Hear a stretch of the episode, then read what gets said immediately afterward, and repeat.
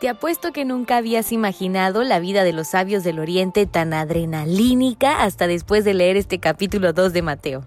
Yo me imaginé toda una película de estrategia y suspenso mientras leía estos versículos. Los sabios del Oriente, personas obedientes y decididas a encontrar al rey de los judíos, y el villano de la historia, Herodes, que hizo uso de su gran poder y codicia durante este tiempo. Llama mi atención cómo los sabios, a pesar de la larga distancia, de no tener un GPS o wifi para ubicarse, seguían y seguían con tal de encontrar al rey prometido. Su mirada estaba fija en la estrella, en aquella luz que guiaba su camino.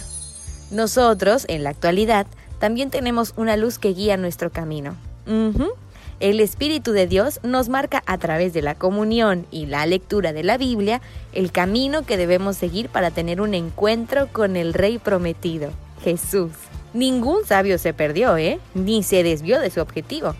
Sería tan triste que tú y yo nos perdiéramos en el proceso y todo por no tener la mirada fija en la luz. No sé tú, pero creo que es tiempo de ir tomando decisiones importantes en nuestra vida, ¿no? Por último, ¿pudiste percatarte de qué tenían en común los sabios y José, el padre de Jesús? Voy a darte una ayudita.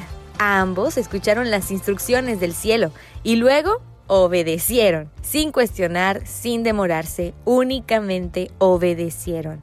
Creo que la obediencia va a darnos varios apes durante estas lecturas. Del 1 al 10, ¿qué tan obediente te consideras? No me lo digas.